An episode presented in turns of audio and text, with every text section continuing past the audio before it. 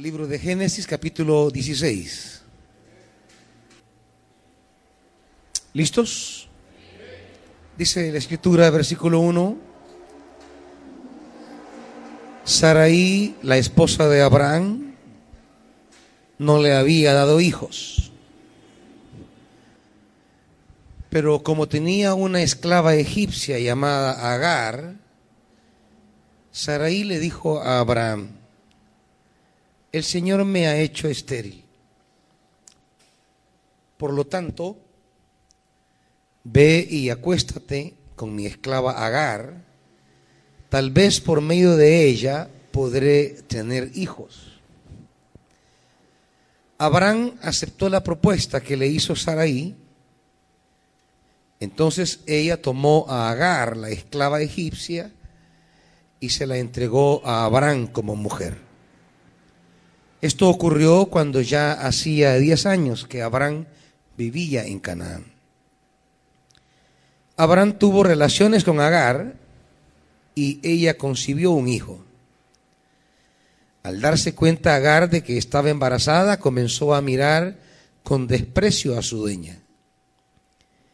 Entonces Sarai le dijo a Abraham, tú tienes la culpa de mi ofrenda. Yo puse a mi esclava en tus brazos y ahora que se ve embarazada me mira con desprecio. Que el Señor juzgue entre tú y yo. Y de tal manera comenzó Saraí a maltratar a Agar que ésta huyó al desierto. Allí, junto a un manantial que está en el camino a la región de Sur, se encontró el ángel del Señor y le preguntó, Agar, esclava de Saraí, ¿de dónde vienes y a dónde vas? Estoy huyendo de mi dueña, Saraí respondió a ella.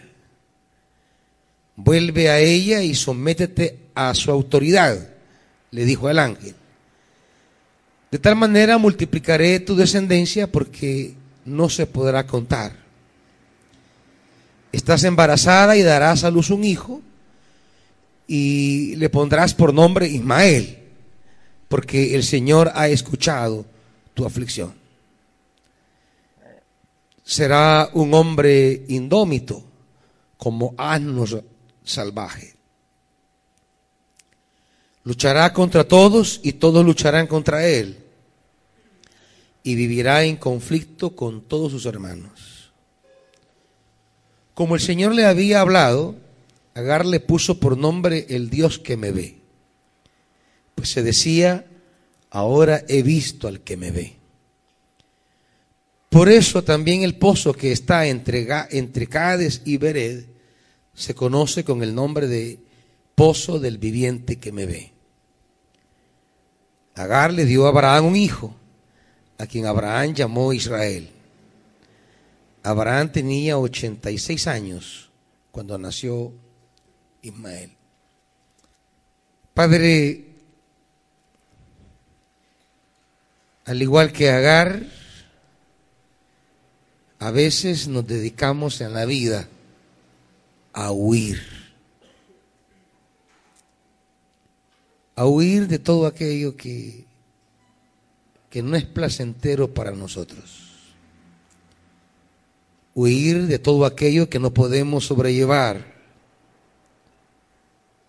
huir de las cosas que nos dan miedo. Pero huir nunca es la respuesta. Permítenos esta mañana poder entender esta palabra de tal manera que, al igual que Agar, podamos tener una experiencia de ti que no nos haga huir una experiencia de vida bajo promesa. Una vida respondiendo siempre a tu promesa. Padre, háblanos, porque no queremos huir más. Queremos vivir amparados a tu palabra. En el nombre de Jesús. Amén. Siéntense hermanitos, hermanitas. El capítulo al que hemos dado lectura,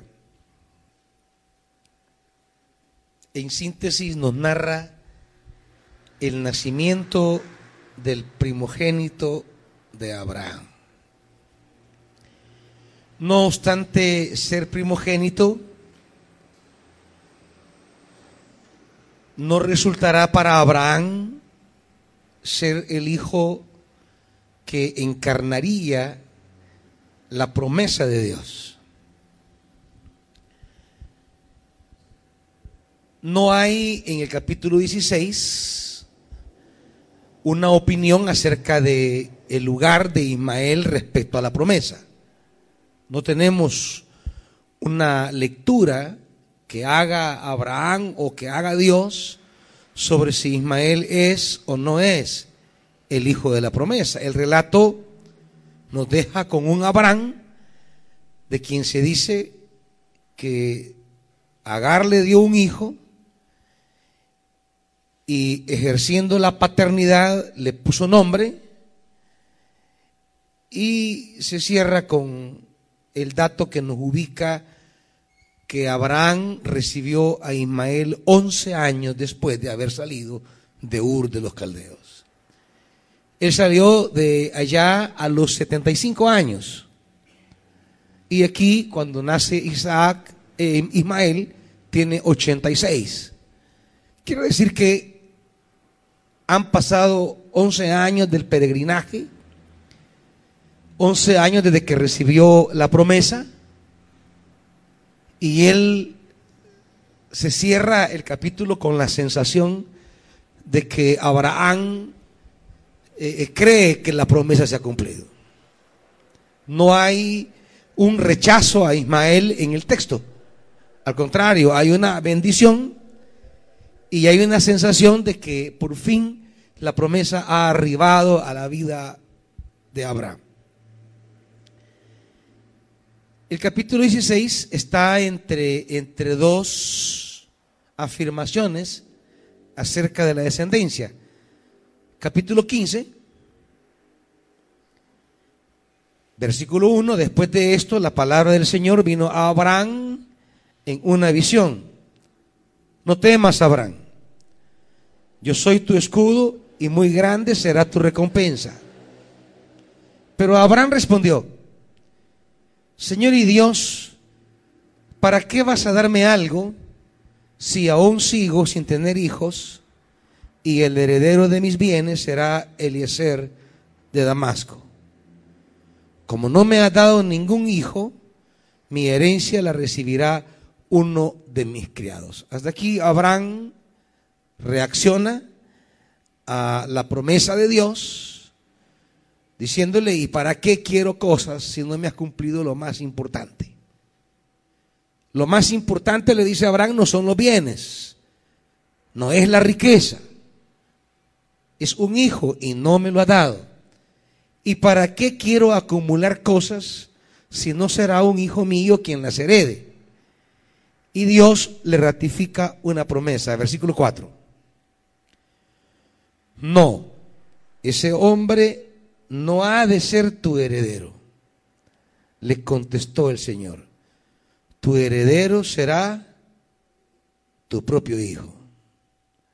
Y la reacción de Abraham es, Abraham creyó al Señor y el Señor se lo reconoció como justicia. La promesa es, tu heredero será tu propio hijo. No será un criado, no será un mayordomo, no será uno de los principales criados de su casa.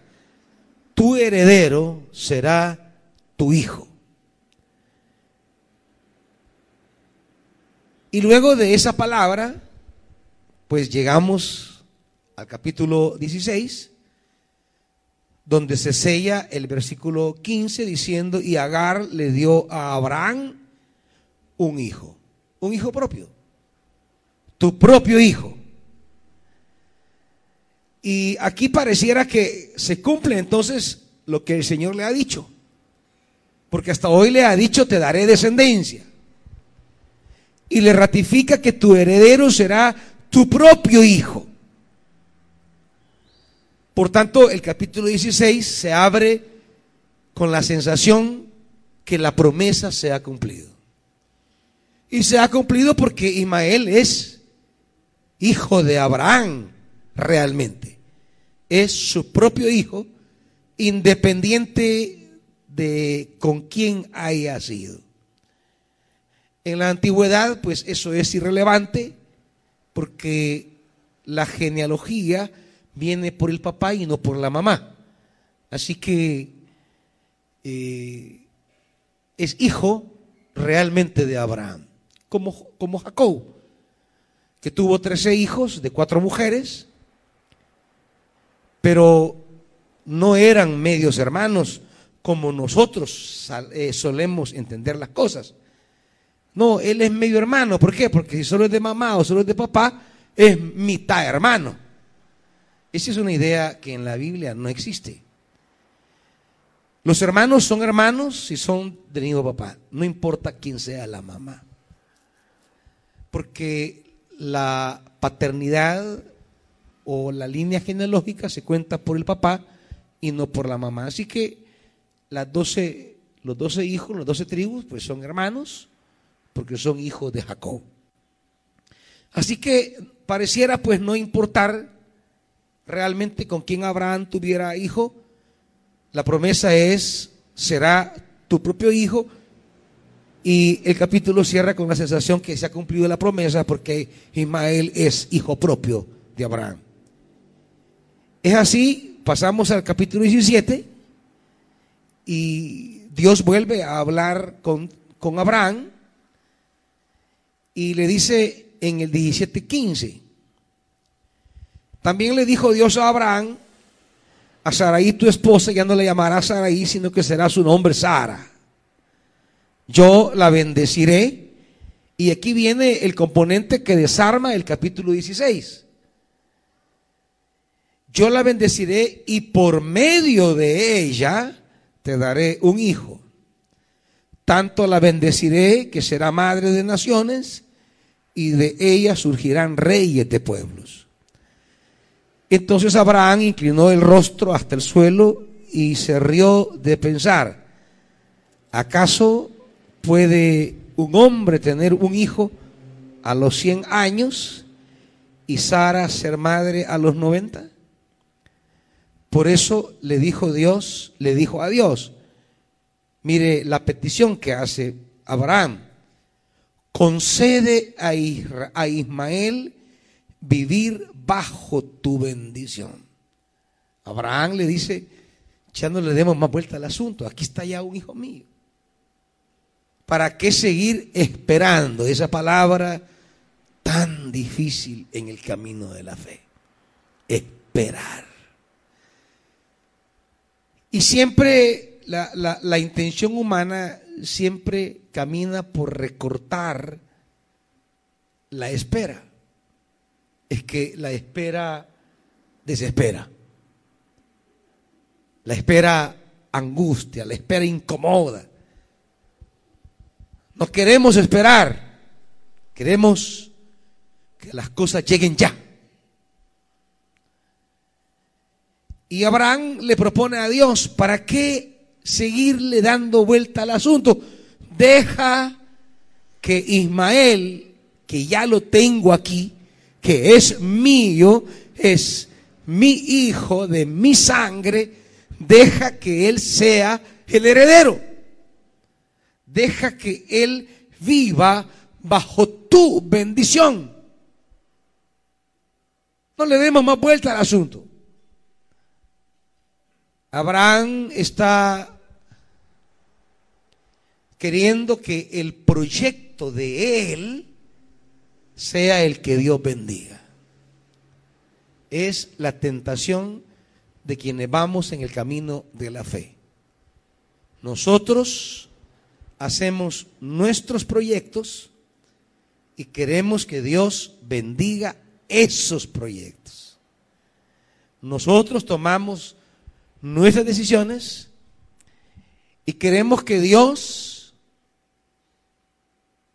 las bendiga independientemente si es su deseo o no, si responden a la fe o no. Ese es el gran peligro de la religión. La religión es jalar a Dios hacia mi interés, mi deseo,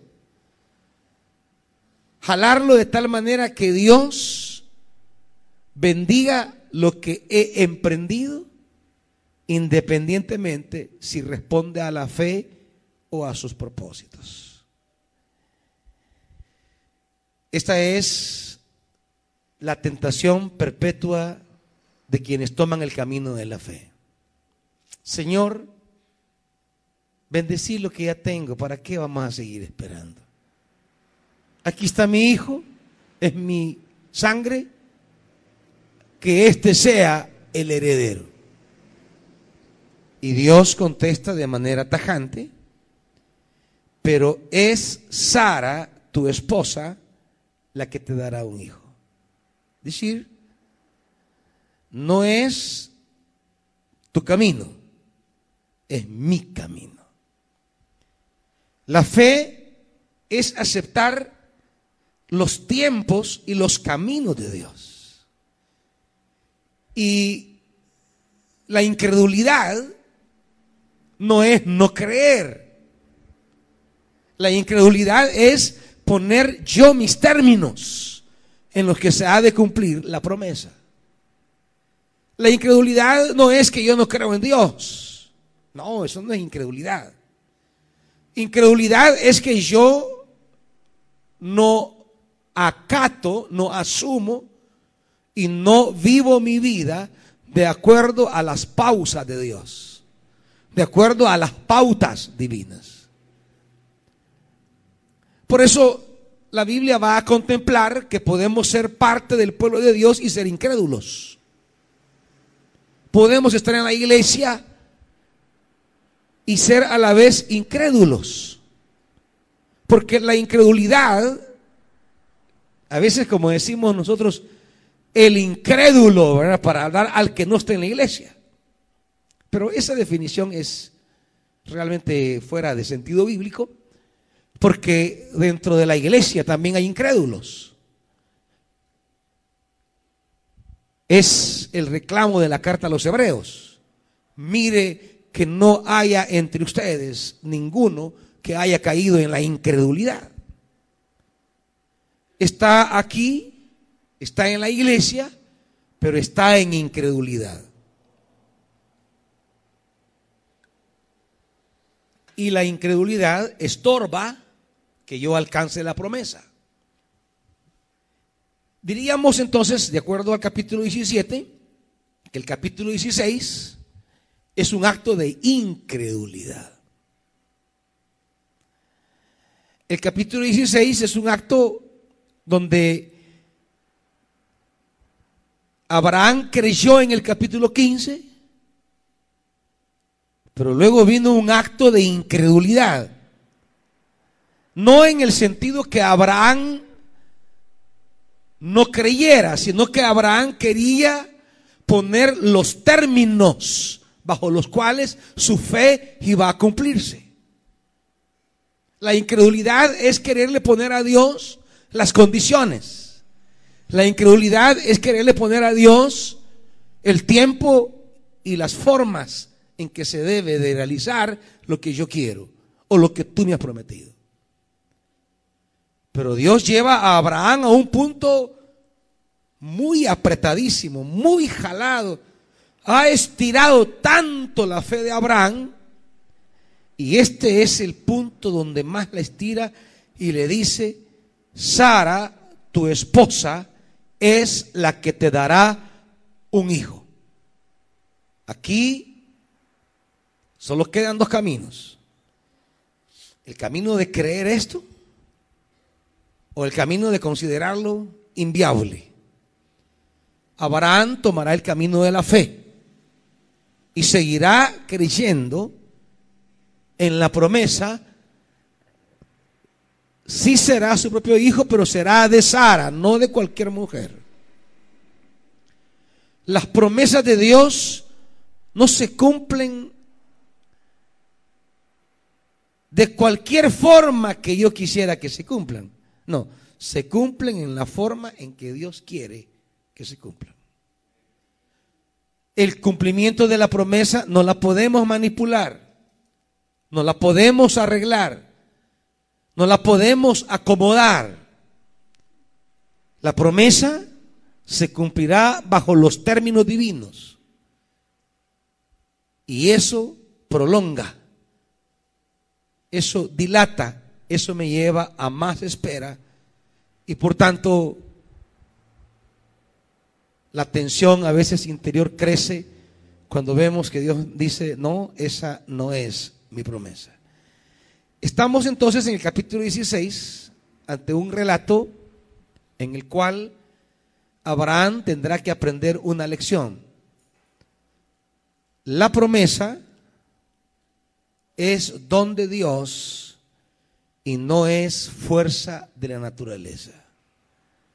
La promesa es un acto de Dios, no fruto de tus capacidades. Si tan solo aprendiéramos esta lección que a Abraham le costará aprender. La promesa es don de Dios y no fruto de esfuerzos humanos. No le podemos llamar promesa a lo que yo soy capaz de hacer. No le puedo llamar promesa a lo que es fruto de mi esfuerzo. No le puedo llamar promesa a lo que es el resultado de mis capacidades. Porque si es resultado de mis capacidades, entonces más que una promesa es mi obligación hacerlo. Porque Dios me ha dado las capacidades para hacerlo. Promesa es porque he perdido las capacidades para hacerlo. La promesa tiene que ver con la pérdida de posibilidades humanas. Ni Abraham ni Sara tienen ya capacidades. Allí donde no existen capacidades humanas, es donde la promesa se abre camino y se cumple. Por tanto, cualquiera de los que están aquí y han llegado al punto de la pérdida total de capacidades para recibir lo que un día a ustedes les fue prometido, entonces ustedes van en el camino correcto de la promesa. Porque a veces pensamos que la promesa tiene que ver con mis posibilidades. Y cuando las posibilidades las perdemos, nuestra percepción humana se siente frustrada porque se siente lejos de la promesa. Entonces quiero decirle que en ese punto en el que usted se siente lejos de la promesa es cuando más cerca está de la promesa. Porque nosotros nos sentimos cerca de la promesa cuando nos sentimos capaces de realizarla. Pero en la Biblia la lógica es, entre más conciencia de nuestra incapacidad tenemos de que esa promesa se cumpla, es cuando más cerca estoy de experimentar esa promesa. ¿Me entienden esto, hermanitos? Esa es la lógica de la fe. Es la lógica de la promesa. Estamos cerca de la promesa cuando más lejos nos sentimos de ella. Cuando más incapaces, cuando más imposible. Cuando más imposible parezca la promesa, es cuando será más posible. Es cuando, es cuando, cuando entonces va a obrar Dios. Abraham le pide a Dios que la capacidad que él tiene de ese hijo, que eso, eso lo acepte, que eso sea lo que Dios bendiga. Pero Dios le dice que no. Y lleva a Abraham a un punto todavía más, al terreno más de lo imposible, porque así es el Señor. La fe, reitero, es aceptar los tiempos y los caminos de Dios. Los tiempos es el cuándo. Cuando Dios lo ha señalado, no cuando yo lo establezco. El tiempo de la promesa la establece el Señor y fe es aceptar ese tiempo. Pero no solo el tiempo, también los modos, los caminos. No solo es el cuándo, también es el cómo. No puedo inventarme ninguna de estas tres cosas. No puedo inventarme ni la promesa, no puedo inventarme ni los tiempos de la promesa, ni los caminos de la promesa. El contenido de la promesa le establece Dios, el tiempo de la promesa le establece Dios, los caminos o modos de la promesa le establece Dios. La fe, por eso es bien complicada, porque trabaja con nuestras imposibilidades, trabaja con nuestras esperanzas, trabaja con expectativas y trabaja con procesos. Por eso la fe es complicada. Trabaja con nuestras imposibilidades. La fe me dice que es posible lo imposible. Complicado eso. Eso es bien complicado. Es posible lo imposible. La fe trabaja con procesos. No es café listo. No es leche instantánea. No es aquello express e inmediato. Son procesos. Y los procesos no nos gustan a nosotros porque somos ávidos del ya, de la hora. Y Dios pone pausas en el camino. Pues si como Él tiene todo el tiempo, ¿ustedes creen que a Dios le preocupa el tiempo? Dios ve las cosas en una eternidad que a usted le pasan 20 años y Dios pues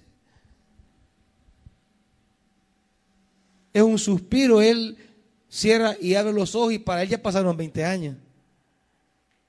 Y usted en la gran angustia que su promesa no llega. Dios tiene procesos.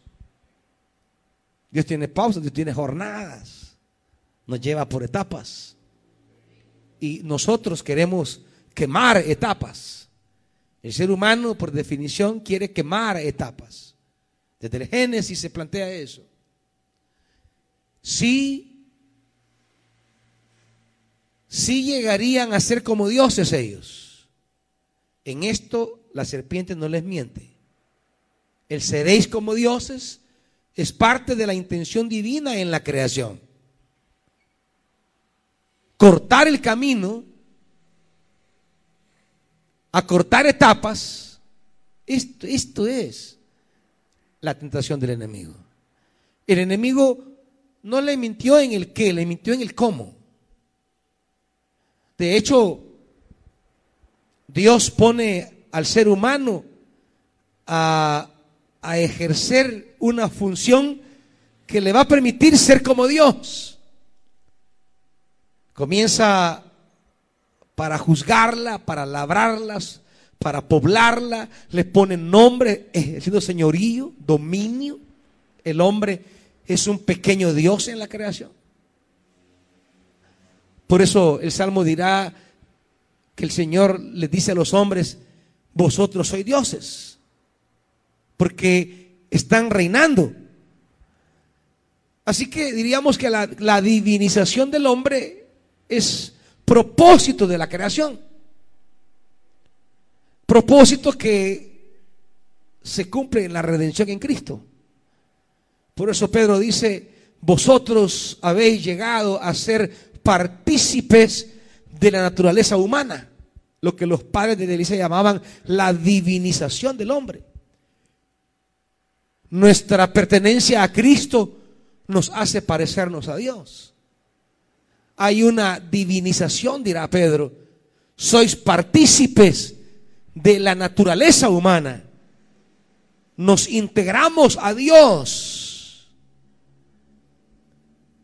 El problema es que la serpiente le propone a la mujer cortar procesos, tomar el camino más corto. Y esta es, esto es siempre el problema del ser humano. No quiere pasar procesos. No quiere atravesar etapas.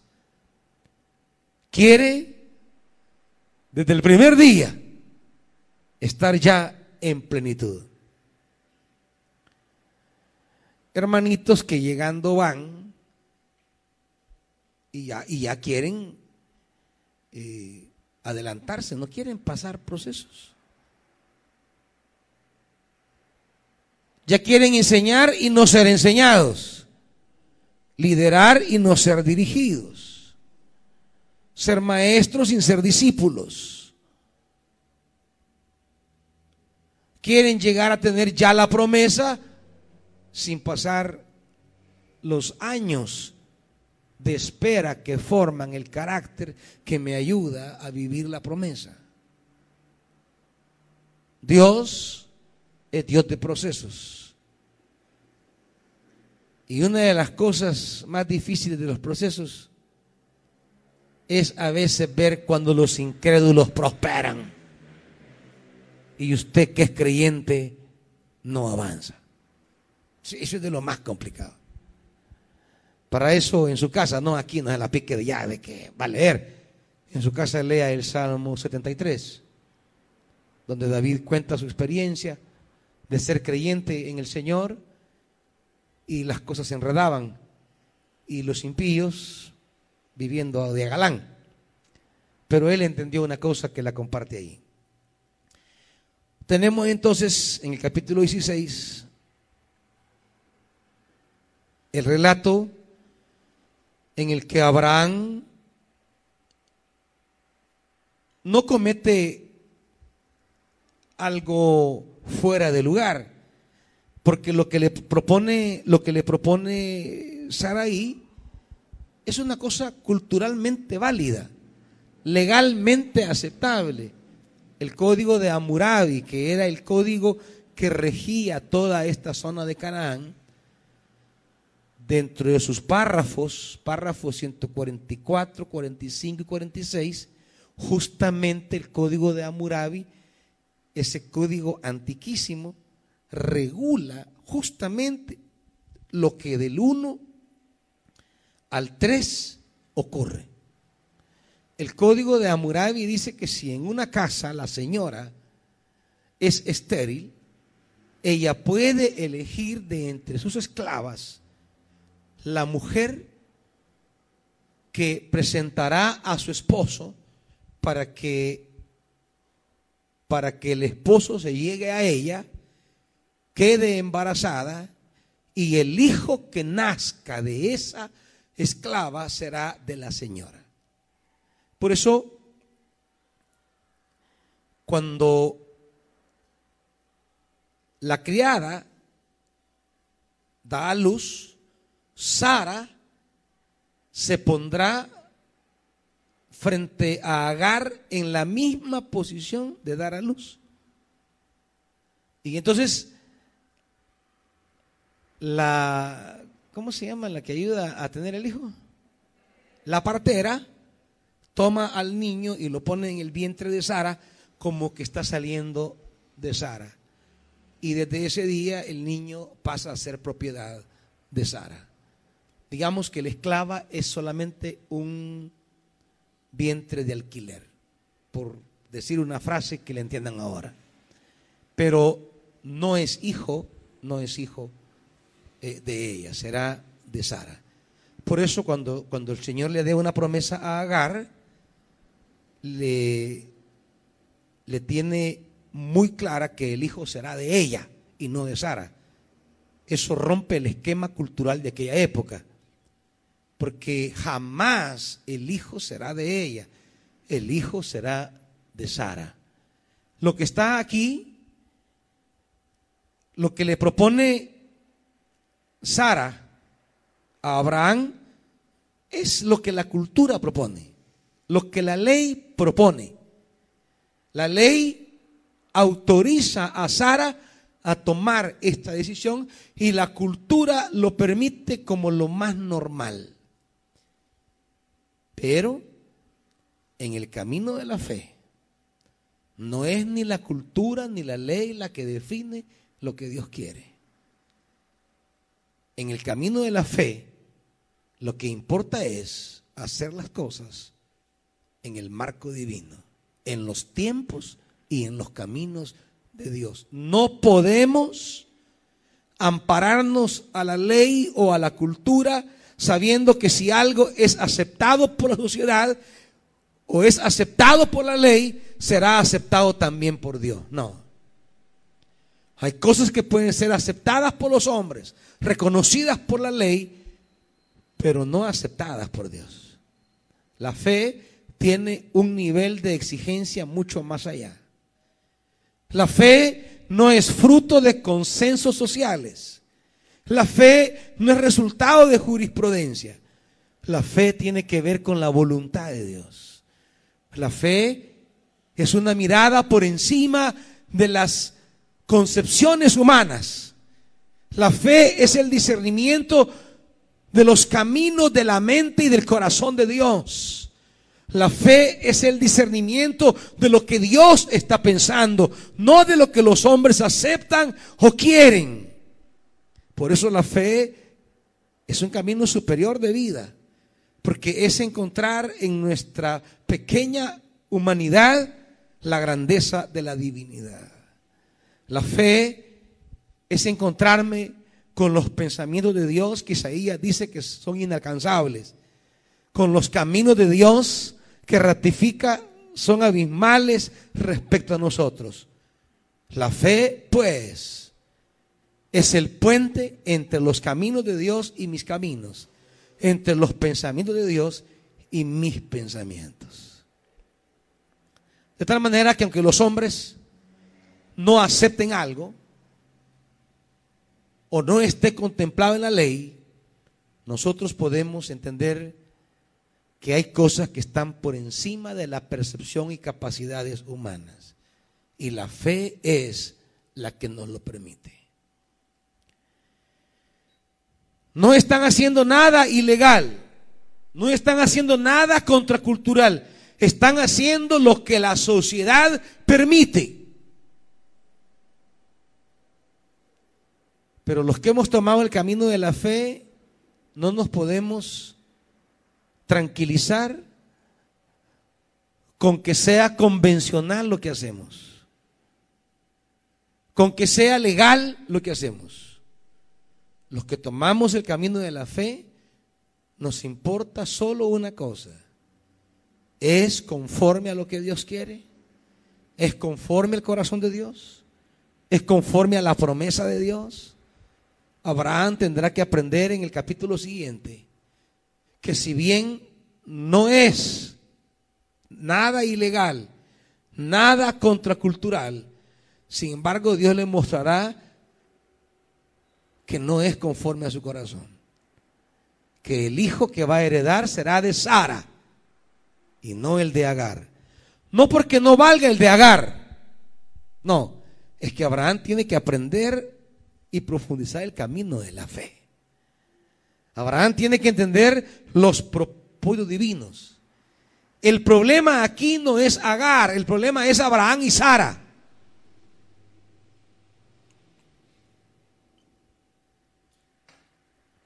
El problema aquí no tiene que ver nada con que Agar no tenga fe. Es más, solo de Agar se dirá algo de una mujer en la Biblia que solo un hombre lo experimentó, Moisés. Ver la espalda de Dios. Abraham, eh, eh, Agar, mucho antes que Moisés, tuvo una visión maravillosa de Dios, que ya vamos a hablar de eso. Por tanto, Agar es como un nuevo Moisés. Agar entenderá el camino de la fe mucho mejor que Abraham y Sara en este capítulo.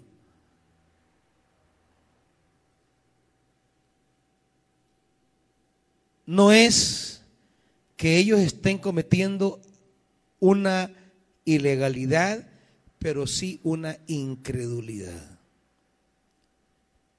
Porque aunque lo que hacen es aceptado por los hombres, no es aceptado por Dios. Porque la promesa se cumple bajo patronos de Dios. Resulta que Abraham, eh, eh, que Agar quedó embarazada, pero se da una reacción que eh, se entiende en aquel contexto, en el nuestro, pues no resulta, no resulta con la fuerza que tenía en aquel contexto.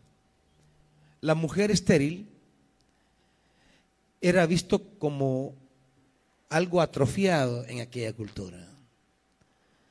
La mujer estéril era visto como, como un juicio de Dios, un castigo de Dios. Por eso Sara le dice, el Señor me ha hecho estéril.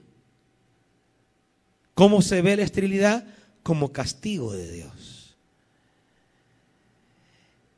la esterilidad de la mujer es vista con desprecio, no con lástima, con desprecio. Porque señala a una persona que ha sido despreciada por Dios. La estéril no simplemente es que no tiene hijos, eso es biológico. No, la carga cultural y religiosa era peor. La carga era Dios la ha despreciado. Y si Dios la ha despreciado, la sociedad también. Por tanto, lo que hace Agar cuando dice que comenzó a mirar con desprecio a su dueña, ella simplemente está haciendo lo que la sociedad hace. Dios la desprecia, la sociedad la desprecia. Agar representa a la sociedad que desprecia a una mujer maldita por Dios. Por eso, la estéril tenía una carga sobre sus hombros tan dolorosa. De allí la alegría con que las mujeres estériles en la Biblia que darán hijos, explotan en júbilo. Porque no es simplemente, no es simplemente tener un hijo. Es más, tienen un hijo y esa no es su alegría. Su alegría es que Dios se ha acordado de ella. Su alegría no es ni siquiera el hijo que ha nacido. Su alegría es que ya no está maldita por Dios, que Dios ya la ama. No sé si me entienden este, este, sentido. Por eso Ana puede con toda libertad y casi algo antinatural dar a Samuel. Porque la mayor alegría de Ana no es Samuel. La mayor alegría es que Dios la ama, ya no la maldice que Dios la ha bendecido. Porque sabe que esa bendición le da un reconocimiento ante la comunidad, las cuales ya no la verán como maldita, sino como bendita.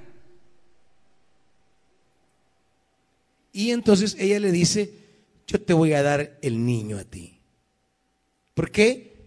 Porque la primera alegría de Ana no es el niño.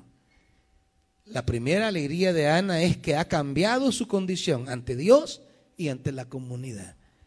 Ya no es la que todos mirarán de menos, con desprecio, con desdén, ahora la gente se volteará y la mirará con alegría y le dirá bienaventurada, bendita, Dios te ha visitado, ya su estatus y valor cambia ante la religión y ante la sociedad.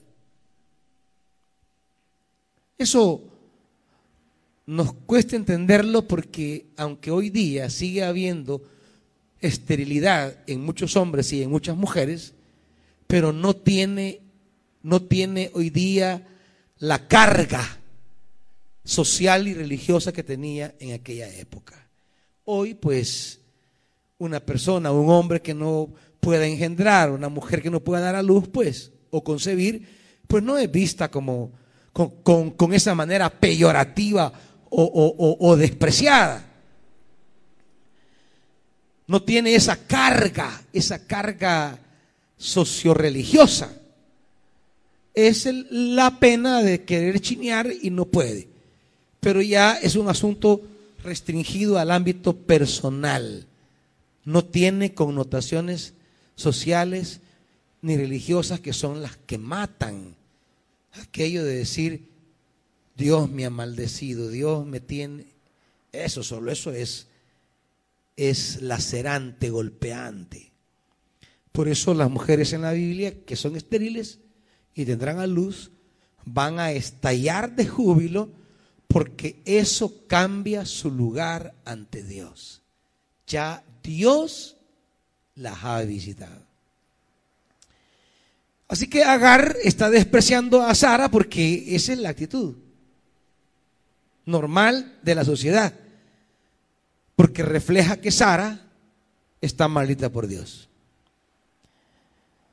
Y va y le reclama a Abraham, tú tienes la culpa de mi afrenta. Yo puse a mi esclava en tus brazos y ahora que se ve embarazada me mira con desprecio. Que el Señor nos juzgue. La sanción de Sara es grande. Quiero que Dios se meta en este asunto. Quiero que Dios juzgue esta situación. Abraham, con un cierto desdén y casi eh, despreocupándose, le dice, bueno, esto es esclava, está en tus manos, haz con ella lo que bien te parezca. Y aquí también Sara va a comportarse culturalmente. Fíjense, todos los comportamientos aquí son culturales. La entrega de Agar a Abraham, la reacción de, Gara, de, de Gar hacia Sara, y la respuesta de Sara a Agar. Ella comenzó a qué? A maltratarla. Ningún acto aquí resultará de fe. Todo es pura acción humana. Reflejos culturales. El hogar de Abraham es un espejo de la realidad. La manera de querer resolver la ausencia de hijos será reflejo eh, de que la manera en que la cultura lo establece. La reacción de Agar frente a Saraí será la reacción de la comunidad frente a un estéril. Y la reacción de una mujer con poder, la señora de la casa, pues será reflejo del comportamiento de quien tiene poder en la sociedad frente al que está en una posición de inferioridad. Se nos dirá constantemente que ella es esclava, una esclava egipcia. Y se repetirá ese, ese dato de manera constante. Resultado de todo esto es que Agar decide huir al desierto. Agar abandona la casa de Abraham eso también es un comportamiento cultural. No es la respuesta correcta. Huye de la situación que le agobia en casa. El maltrato es grande. Con su embarazo, con toda la psicología femenina del embarazo, frente a un maltrato, frente a un escenario contrario, ella huye al desierto. Dos cosas. Uno, huir. Es la respuesta del ser humano frente a las cosas que no puede controlar, a las cosas que no puede manejar, a las cosas que siente que no puede soportar.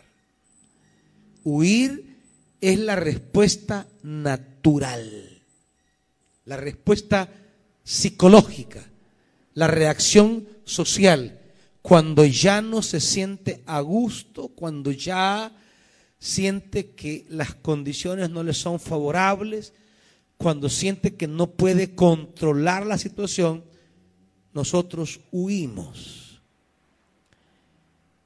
Y a veces, cuando tomamos decisiones apresuradas de huir, no sabemos tomar buenas decisiones. ¿Para dónde huyó ella? ¿Para dónde? Al desierto. ¿Qué manera de sobrevivir es que una embarazada huye al desierto? Está prácticamente condenándose. Las decisiones precipitadas y abruptas que tomamos en medio de momentos tensionantes a veces nos pueden hacer tomar decisiones que nos lleven al desierto y no a casa. De seguro ella iba buscando su casa, porque dice el pasaje, agarró eh, eh, allí junto al manantial que está en el camino a la región del sur, versículo 17, o sea, ella iba a Egipto. Ella iba a descendencia, descendiendo a Egipto. Acuérdese que el uno ya dice que la esclava es egipcia. Por tanto, la lógica geográfica del pasaje es que ella toma el desierto para descender a Egipto, buscando su casa. El ángel va a aparecer para decirle en pocas palabras a Agar que su casa no es un lugar geográfico, su casa es la promesa. No es un lugar físico nuestra casa. El camino de la fe no nos pone bajo una casa física, sino bajo una casa espiritual, la promesa. Donde quiera que yo habite, si estoy bajo promesa, estoy en casa. Por eso, como decíamos el jueves, lo que nos debe preocupar no es tener un lugar, sino una promesa. Y a veces nuestra frustración viene por no tener el lugar físico, aunque tengamos una promesa. Hermanitos, el camino de la fe, este camino de la espera, este camino de las pautas, de los procesos, este camino no es fácil, pero la palabra nos invita a seguir el camino de la palabra y de la promesa. Y aunque vayamos buscando casa segura, casa física, casa geográfica, su futuro no está en lo físico, sino en, en la promesa. Preocúpese por mantenerse firme en la promesa, por mantenerse en el camino de la promesa. Allí, en ese manantial, la encontró el ángel del Señor. Bonita expresión. Allí la encontró el ángel del Señor. Siempre, siempre, estemos donde estemos, Dios nos va a encontrar. Él es el eterno peregrino que nos busca siempre, siempre. La pregunta es si cuando nos encuentre y hable con nosotros, seguiremos el camino de la palabra. No es que andemos perdidos. No, Dios siempre nos encuentra. El asunto es si queremos el camino que Dios nos señala que a veces es el que no nos gusta. Agar es realmente Moisés en este pasaje. Porque cuando le pregunta de dónde vienes y a dónde vas, que son las preguntas de nuestra existencia, de dónde vengo y para dónde voy. Ese constante peregrinaje nuestro. ¿Dónde estaba y a dónde estaré? Son las preguntas que definen nuestra identidad y nuestra existencia. Los caminos que tomo van marcando lo que somos y lo que seremos.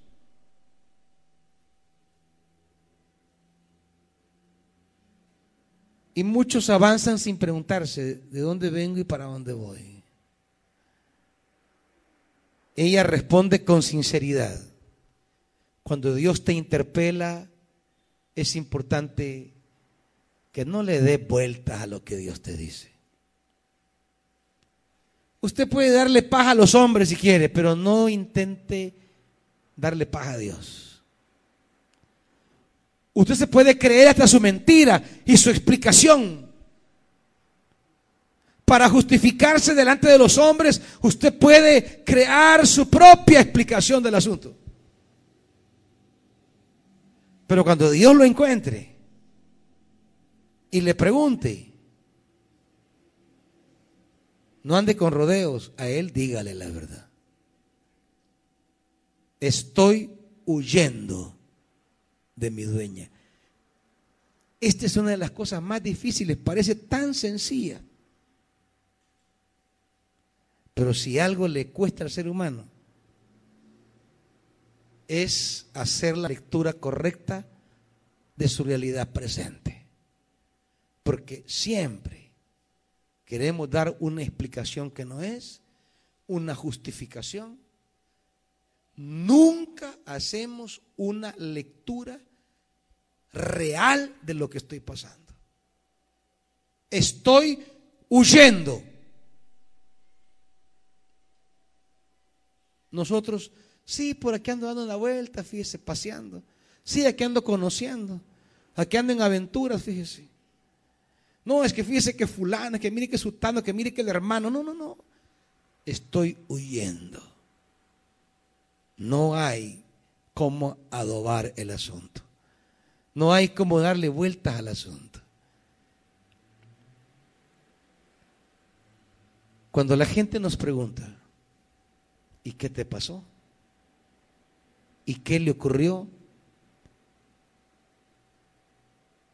Cuando después de estar en casa nos ven en el desierto, qué difícil es decir la verdad.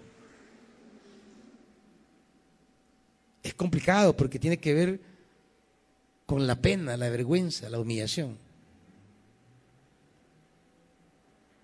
Cuando después de estar en casa estamos en el desierto, Siempre damos explicaciones justificantes de por qué estoy en el desierto. Y siempre le echamos la culpa a otros. No, ella dice, ando huyendo de mi señora Sarai. Que es en efecto lo que ocurrió. Sara nunca la echó. Sara la maltrató. Pero nunca le dijo, vete. Huir fue la respuesta de Agar frente al maltrato de Saraí. Y ella con sinceridad le dice al ángel, ando huyendo. No le da vueltas al asunto como nosotros lo hacemos.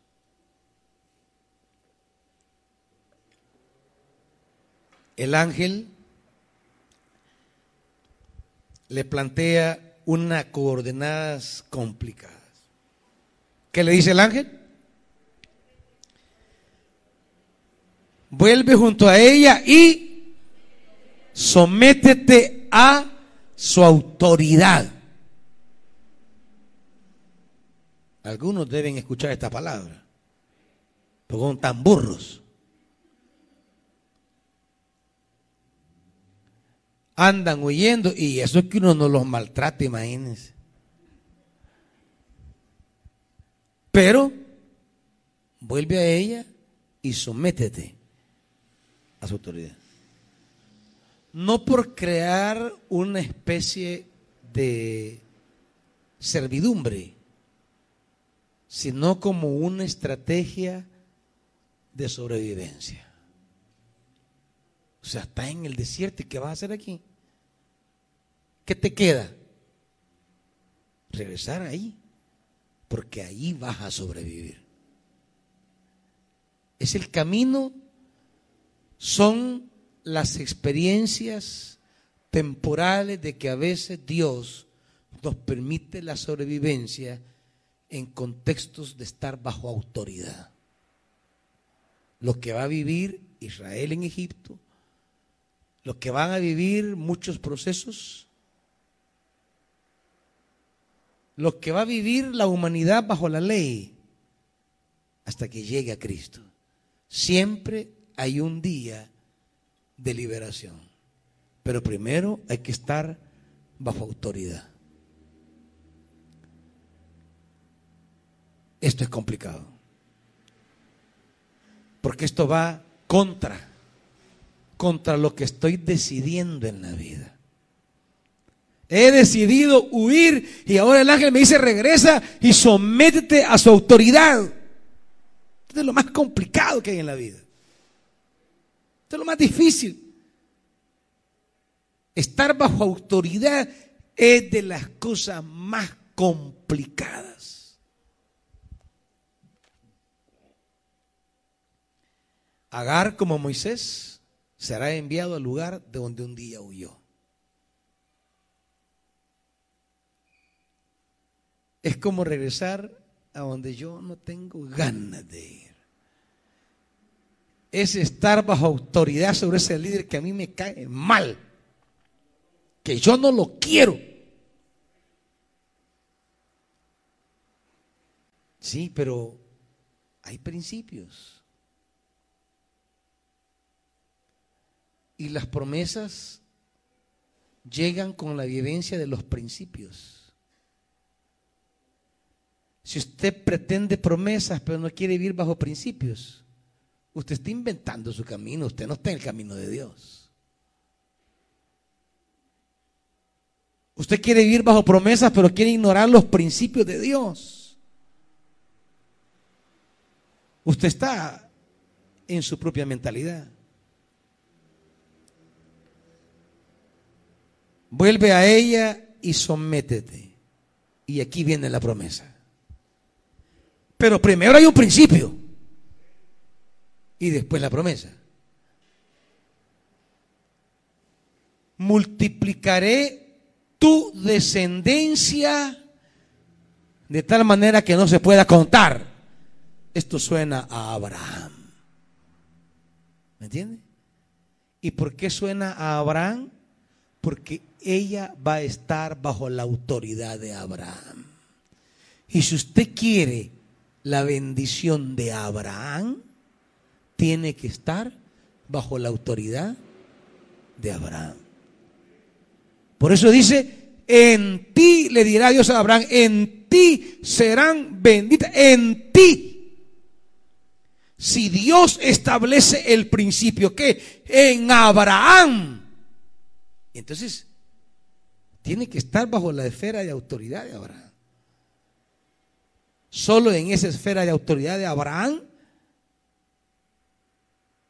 la bendición de Abraham le alcanza, se la traslada a usted.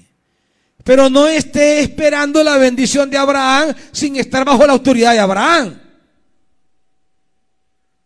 Queremos promesas pero no queremos principios. Estás embarazada y darás a luz un hijo y le pondrás por nombre Ismael. Ismael significa Dios escucha. Porque el Señor ha escuchado tu aflicción. Esto es lo primero. Dios, iglesia, escucha tu aflicción. Pero no vas a resolver tu aflicción a tu manera.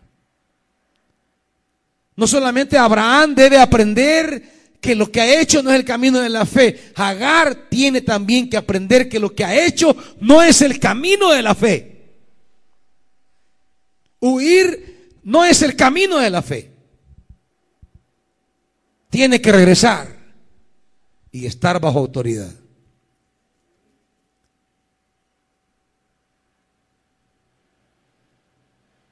El Señor escucha tu aflicción, pero vuelve. Vuelve. No es en tus antojos. No es en tus deseos, en lo que te da la gana. No.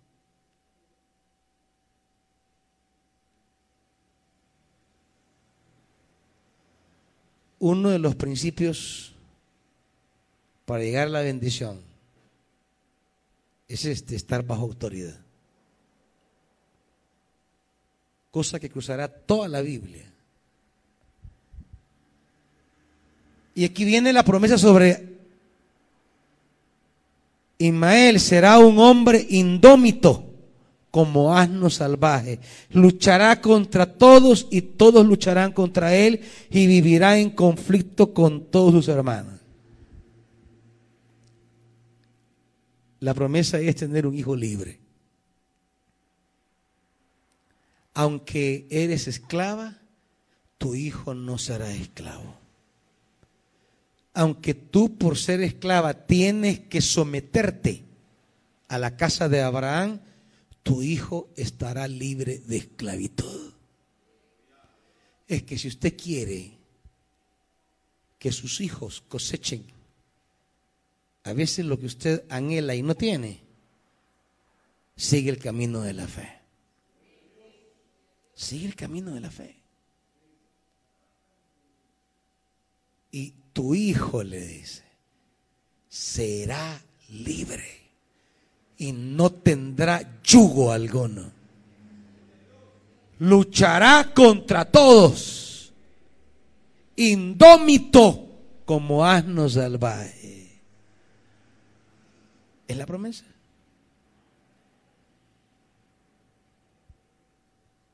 Y Sara y Agar, perdón, entendió, tomó el camino de la fe. Aquí tenemos una mujer que mucho más que Abraham, mucho más que Sara, y mucho antes que Abraham, y mucho antes que Sara, está entendiendo el camino de la fe. Como el Señor le había hablado, Agar le puso por nombre a ese, a ese manantial donde ella se detuvo, que le encontró el ángel, le puso el Dios que me ve.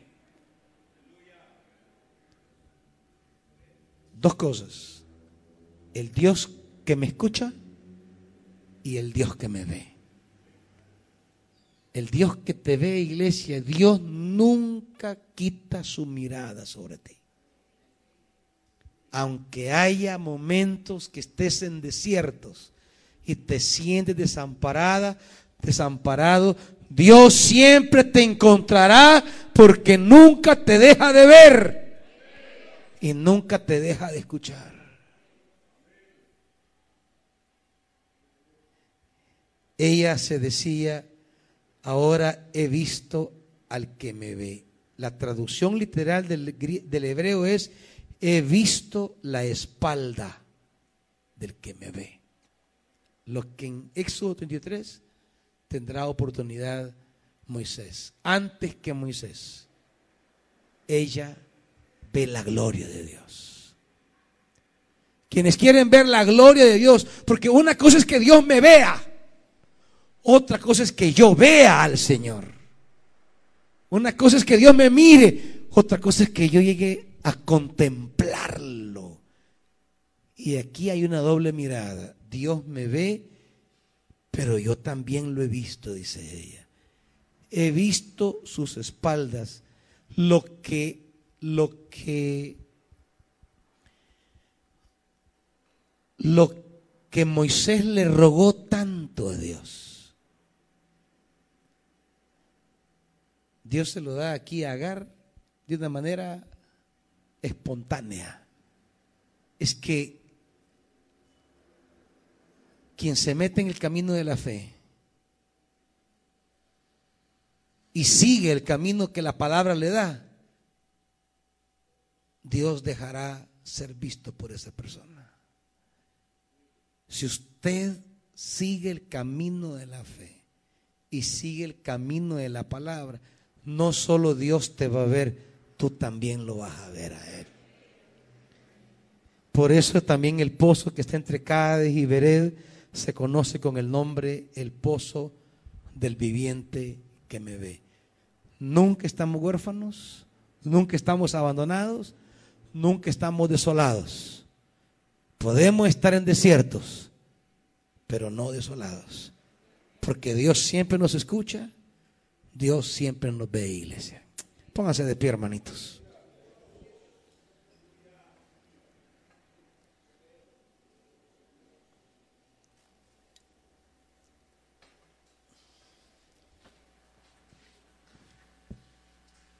El camino de la fe no es fácil, hermanitos. Pero es el camino de la promesa, es el camino de ver a Dios, es el camino de la libertad. No podemos tomar atajos, no podemos quemar etapas, no podemos hacerlo a nuestra manera. Padre, no, no dejes que caigamos en incredulidad. Espíritu Santo, no nos dejes ir por la vida tomando el camino de nuestras posibilidades. no nos permitas huir.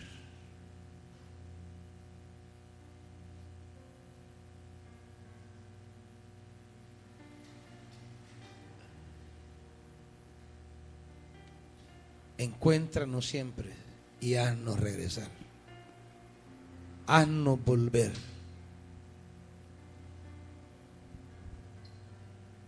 No dejes que nuestros pensamientos y sentimientos definan nuestra relación con tu propósito, con tu llamado, con nuestra vocación. No dejes que en la desesperación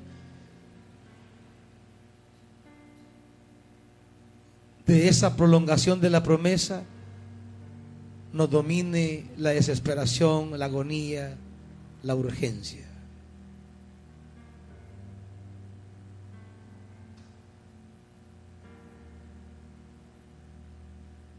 Padre,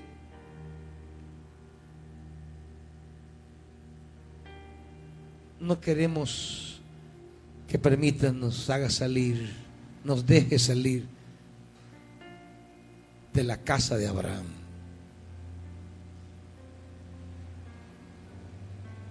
Nuestra casa son tus promesas.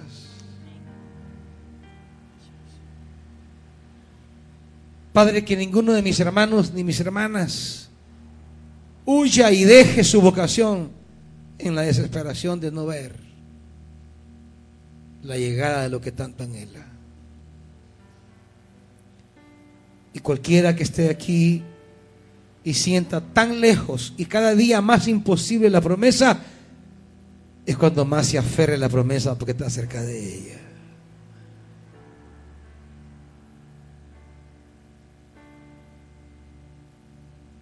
queremos ser hijos de la promesa, no de la carne. En el nombre de Jesús. Amén. Dios les bendiga, hermanitos.